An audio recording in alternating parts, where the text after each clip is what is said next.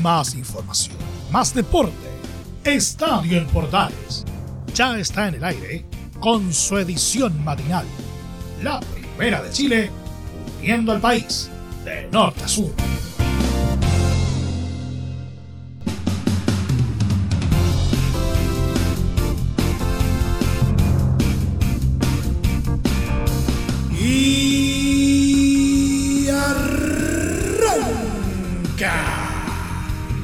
Señoras y señores, ¿cómo les va? Muy buenos días, bienvenidos una vez más, bienvenidos al show, día viernes, víspera de fin de semana y víspera también de una nueva fecha del torneo nacional, cuando ya estamos entrando prácticamente en tierra derecha rumbo al superclásico de este domingo. Vamos a estar hablando acerca de ello. También hubo acción en la primera B el día de ayer con dos partidos bastante intensos por la lucha por la parte alta de la tabla. Vamos a estar hablando de ello también.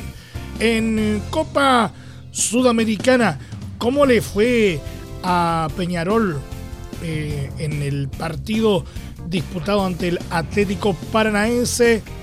Vamos a estar eh, contándoles cómo estuvo ese partido. Además, un par de cositas relacionadas con la roja, ligas alrededor del mundo y nuestro querido polideportivo. Todo esto y más en 30 minutos. Comenzamos. Arranca una nueva entrega de Estadio en Portales. ¡Ay!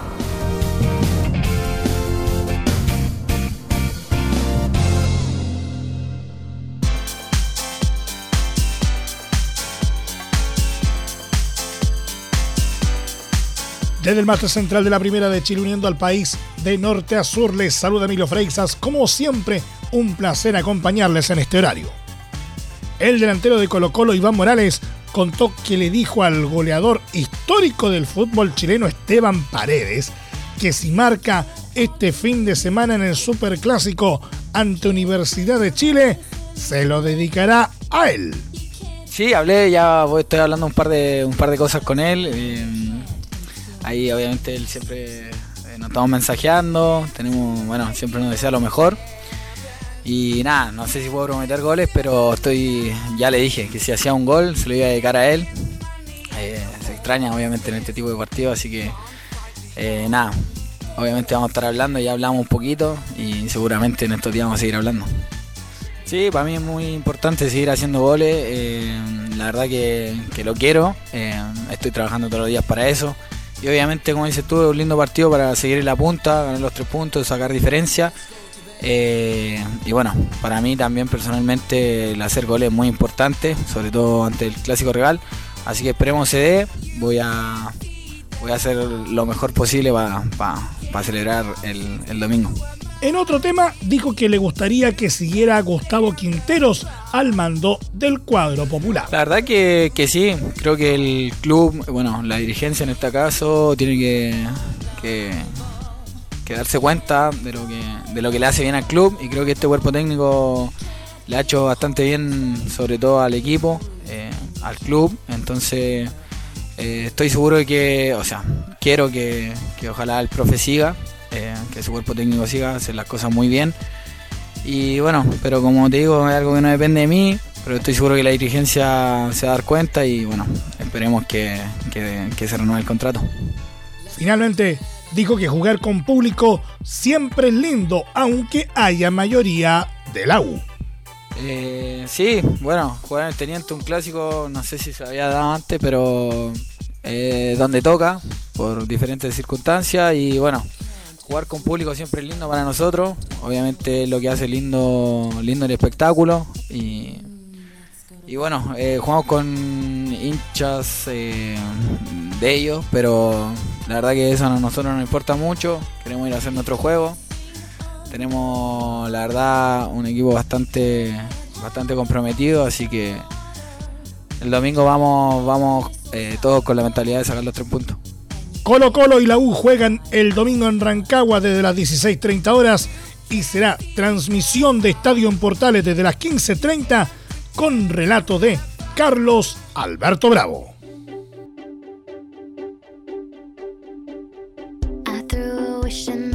El técnico de Universidad de Chile, Esteban Valencia, hizo la previa del superclásico que este domingo el cuadro azul afrontará ante Colo Colo en Rancagua y aseguró que más allá de que se trate del archirrival, su idea es que el equipo sea competitivo. Sobre su ratificación, el ex mediocampista aseguró que siente que ha habido una valoración por parte del club. Valoro tremendamente la, decisión que ha tomado el club para con nosotros.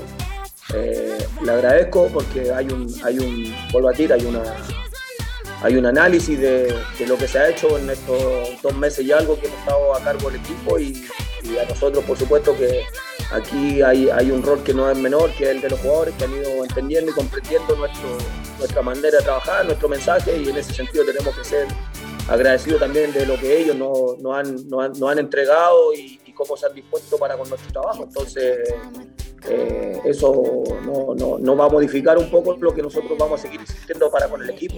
Ya eh, nuestro trabajo lo avala obviamente la forma y lo avalan después los resultados. Y nosotros por supuesto que no tenga duda que el día domingo vamos a querer eh, seguir continuando un poco con esta racha de, de resultados positivos que nos permita por supuesto mantenernos en ese en esos lugares de privilegio hoy día que estar entre los primeros cinco del torneo y, siempre con una, chance de, poder seguir sumando más arriba. Y... El DT Azul también se refirió sobre la posibilidad de que Ramón Arias sea de la partida. Nosotros siempre entendemos que nosotros no queremos jugar ni con la salud del jugador, ni por ende con el, con el rendimiento del equipo. Y, y nuestra premisa también, mía, y lo digo con mucha humildad, es que el jugador para competir tiene que estar ojalá al 100%, Y, más sobre todo en un clásico como el que nos viene el día domingo. Pero bueno, entendemos que Ramón eh, ha hecho todos los esfuerzos, eh, el área médica viene haciendo todos los esfuerzos porque eh, entendemos que un poco parte de su labor también el tener a los jugadores disponibles y, ojalá operativos a, lo que son sus capacidades y después por supuesto que la evaluación viene desde de, nuestra parte como lo vamos viendo en la cancha. Eh, Ramón eh, hoy día es jueves, el martes ya pudo hacer algo, ayer también pudo hacer un poco más dentro de la dinámica que estábamos haciendo, hoy día también se pudo meter también un poquito más en lo que fue un, eh, fútbol dirigido que hicimos.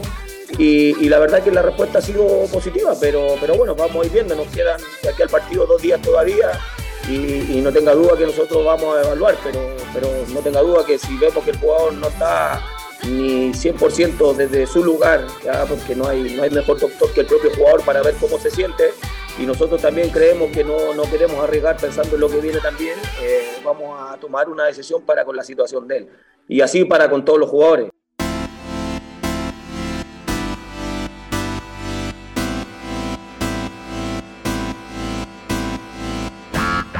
Huachipato y Palestino abrirán los fuegos de la fecha 22 del Campeonato Nacional este viernes en Talcahuano, cuando se enfrenten a partir de las 18.30 horas en un duelo con la urgencia de sumar una victoria y alejarse de la parte baja de la tabla. Los acereros, pese a que tienen una racha de 7 partidos sin perder, 4 empates y 3 victorias, necesita otro triunfo para ganar tranquilidad ya que están en el decimotercer lugar con 22 positivos a solo dos puntos del antepenúltimo Deportes Melipilla. Al frente estará el cuadro árabe, rival directo en esta pelea por alejarse de los últimos lugares, con 24 puntos en el duodécimo puesto. Palestino viene de imponerse justamente a Melipilla, pero necesita la victoria para enmendar el rumbo de una campaña torcida por los irregulares resultados. Siete triunfos, tres empates y diez derrotas. El duelo se disputará en el estadio Cap Acero de Talcahuano.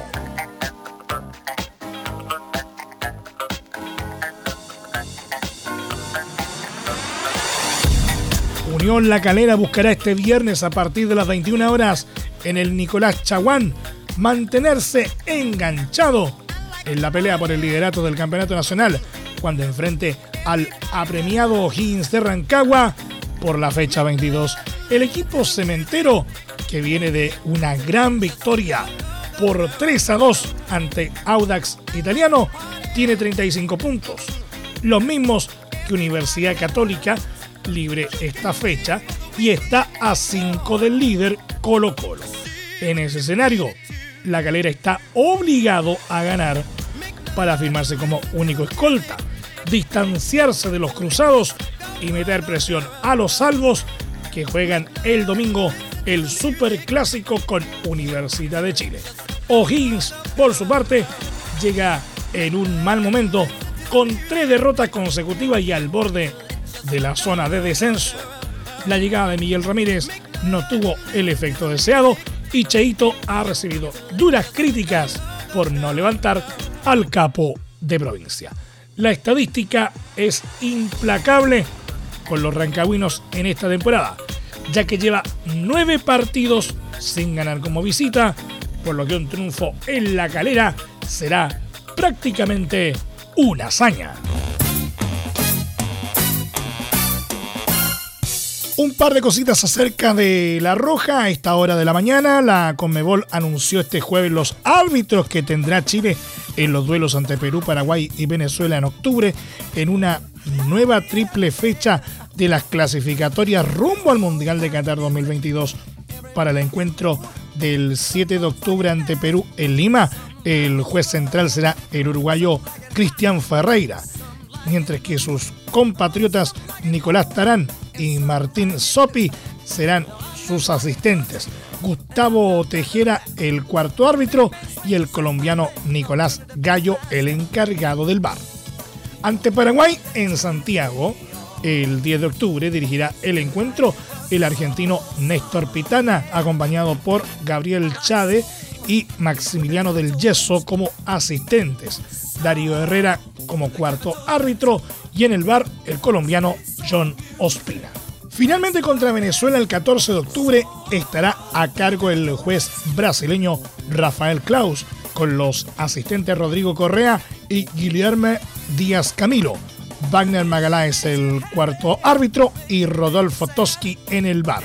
Por su parte, solo en un partido de la triple fecha de clasificatorias tendrá presencia de un cuerpo arbitral chileno en el Argentina ante Uruguay en Buenos Aires el 10 de octubre con Roberto Tobar como árbitro central, acompañado por Cristian Schiemann, Claudio Ríos, Nicolás Gamboa y Julio Bascuñán en el bar.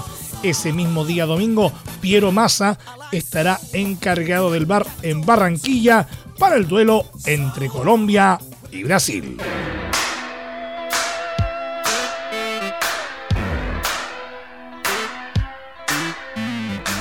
Por otra parte, la selección chilena anunció este jueves que jugará en San Carlos de Apoquindo, estadio de Universidad Católica, los duelos contra Paraguay y Venezuela en octubre próximo, en la triple fecha de las clasificatorias rumbo al Mundial de Qatar 2022.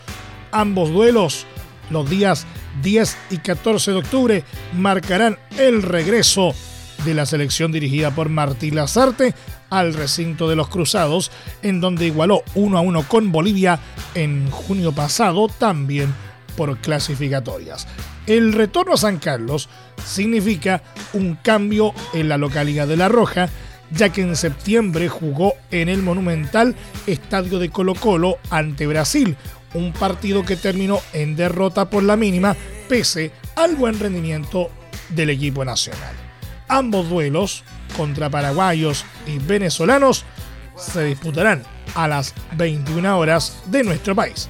Recordar que días antes, el 7 de octubre, Chile deberá jugar como visita ante Perú en el Estadio Nacional de Lima a las 22 horas. Cuenta la leyenda que cuando estos dos equipos juegan por separado, nada más importa. Pero cuando juegan cara a cara y frente a frente, más que los tres puntos, un partido como este te puede costar todo un torneo. No te pierdas este domingo desde las 15.30 horas, en vivo, desde el Estadio El Teniente de Rancapa, una nueva versión del duelo máximo del fútbol chileno. Super Clásico 190. Universidad de Chile. Colo Colo. el romántico viajero quiere ratificar su buen momento, rompiendo la mala racha ante el archirrival. Pero el cacique no está para sorpresas y quiere demostrar una vez más por qué es el candidato número uno al título. Un partido de alta tensión, con el relato de Carlos Alberto Bravo y todo el equipo que trepa y trepa. Imperdible. Super Clásico 190. Universidad de Chile. Colo Colo. Este domingo, solo por Portales Digital. La primera de Chile, uniendo al país de norte a sur.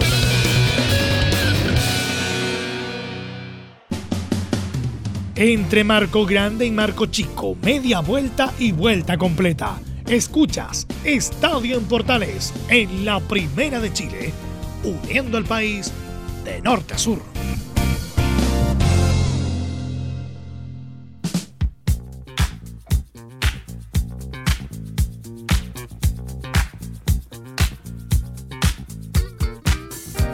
Pasamos a revisar la primera B. Este jueves Unión San Felipe sumó una valiosa victoria por 1-0 sobre Universidad de Concepción que le significó salir de los últimos puestos del campeonato de ascenso. El equipo del Valle de la Concagua logró la ventaja sobre el final del partido gracias a la anotación de Gonzalo Reyes cuando se disputaba el minuto 90 más 1 de compromiso. Con este resultado, San Felipe llegó a 22 puntos y es duodécimo, mientras que Universidad de Concepción quedó un lugar más arriba con 23 positivos.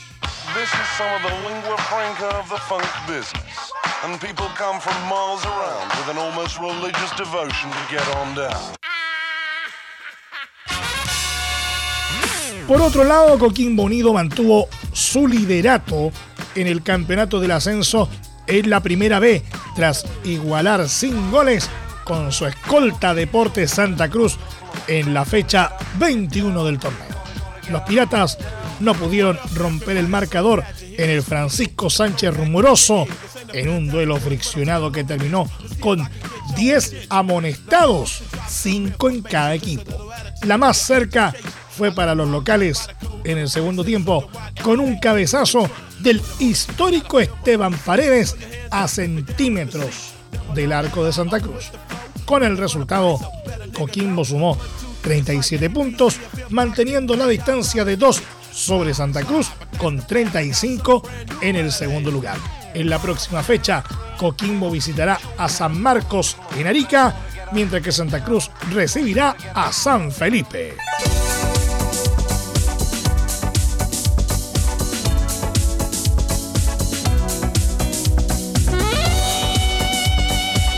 Atlético Paranaense impuso sus condiciones en el Estadio Campeón del Siglo en Montevideo y venció por 2 a 1 a Peñarol, tomando gran ventaja en la ida de semifinales en la Copa Sudamericana.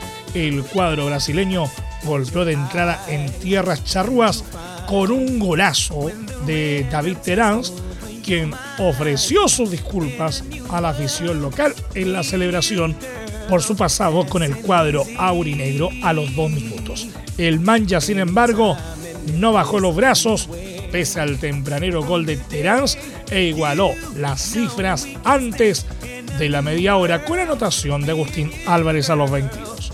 El duelo continuó parejo hasta el complemento, hasta que los brasileños nuevamente inclinaron la balanza, con un potente derechazo de Pedro Rocha desde fuera del área a los 75. Peñarol accedió el resto del partido en busca del empate, pero no lo consiguió y llegará con la obligación de una hazaña para la revancha que se disputará la próxima semana, el 30 de septiembre, en el Arena de Baixada en Curitiba. El volante nacional Tomás Alarcón fue titular este jueves en el trabajado empate sin goles conseguido por Cádiz como local ante Barcelona en la Liga Española. Fue un partido trabajado el que se disputó en el Estadio Nuevo Mirandilla y aunque el cuadro dueño de casa estuvo más cerca de convertir, no pudo llegar al gol. Tomás Alarcón disputó todo el compromiso y fue amonestado en el minuto 90. El chileno cumplió una buena labor en Cádiz.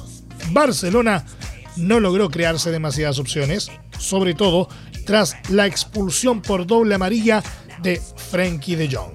Sobre el final del compromiso, el técnico Ronald Koeman también fue expulsado por sus constantes reclamos. Con este resultado, Barcelona quedó séptimo con nueve puntos, mientras que Cádiz está decimocuarto con apenas seis positivos.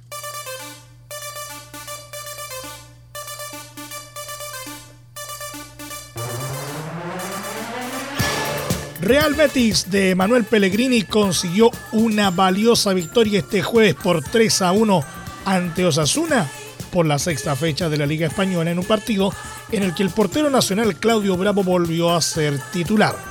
El equipo del ingeniero abrió el marcador gracias a Quique Hermoso a los 21, pero la ventaja duró solo hasta los 39 cuando Quique García batió a Bravo para el 1 a 1 parcial.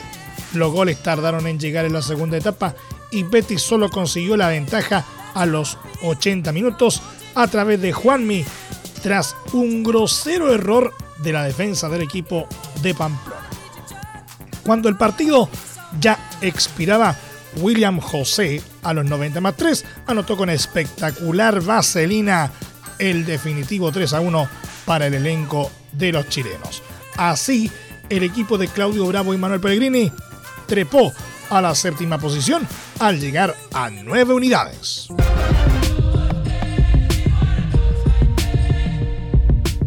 El fondo inversor de origen estadounidense 777 Partners llegó a un acuerdo definitivo con Enrico Preziosi y adquirió el 99,9% de la propiedad de Genoa Football Club, el club de fútbol más antiguo de Italia y donde milita el seleccionado chileno Pablo Galdames.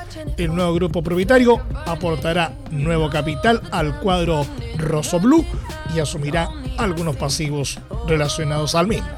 Mientras que Preziosi, el anterior dueño que ocupó su cargo durante más de 18 años, permanecerá en la junta directiva y Alessandro Salvano, director general, continuará administrando las operaciones diarias del equipo genovés, según informó el club este jueves. Estamos profundamente honrados de formar parte de un club con una historia, herencia y tradición tan grandiosas como el Génova, expresó Josh Wander, fundador y socio gerente de 777 Partners, empresa de inversión alternativa con sede en Miami, que actualmente también cuenta con una participación accionaria del 6% en el Sevilla.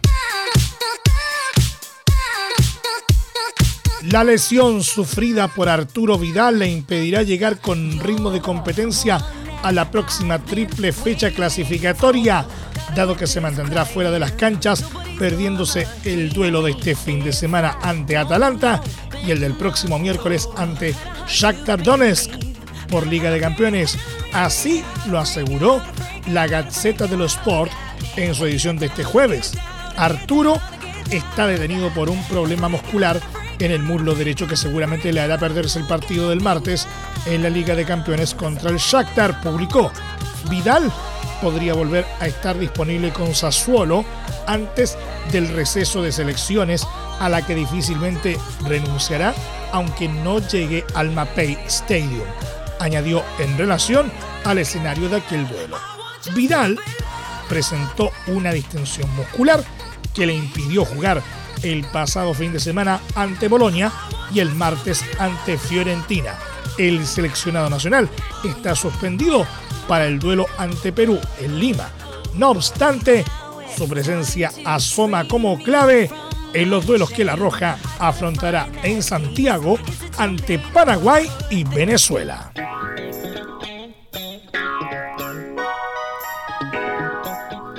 Como siempre, nuestro querido polideportivo, el Gran Premio de Miami de Fórmula 1, se celebrará el fin de semana del 6 al 8 de mayo de 2022, anunciaron los organizadores de la prueba, según confirmó este jueves la web oficial de la categoría reina del automovilismo. El evento se llevará a cabo el segundo domingo de mayo del próximo año y la acción se dividirá en tres días, con la práctica el viernes, la clasificación el sábado y la carrera el último día de la semana. El circuito será el Autódromo Internacional de Miami, dentro del campus del Hard Rock Stadium, que es sede del equipo de fútbol americano de Miami Dolphins y ha albergado, entre otros, seis ediciones del Super Bowl.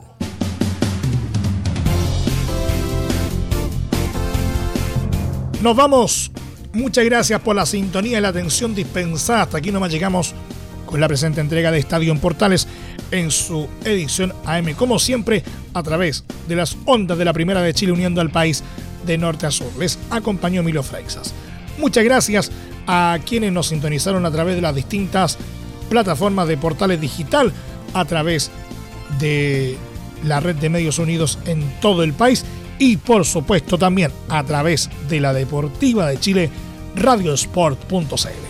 Continúen en sintonía de Portales Digital porque ya llega la mañana al estilo de un clásico. Portaleando la mañana a continuación. Más información luego a las 13.30 horas en la edición central de Estadio en Portales, hoy junto a Velus Bravo como cada viernes en nuestros tradicionales viernes musicales. No se lo pueden perder. Recuerden finalmente que a partir de este momento este programa se encuentra disponible en nuestra plataforma de podcast en Spotify, en los mejores proveedores de podcasting y desde luego en www.radioportales.cl. Que tengan todos un muy buen día y un excelente fin de semana. Y como siempre, recuerden lo más importante, ahora más que nunca, quédate en casa. Más información, más deporte. Esto fue Estadio en Portales, con su edición matinal. La primera de Chile, viendo al país de norte a sur.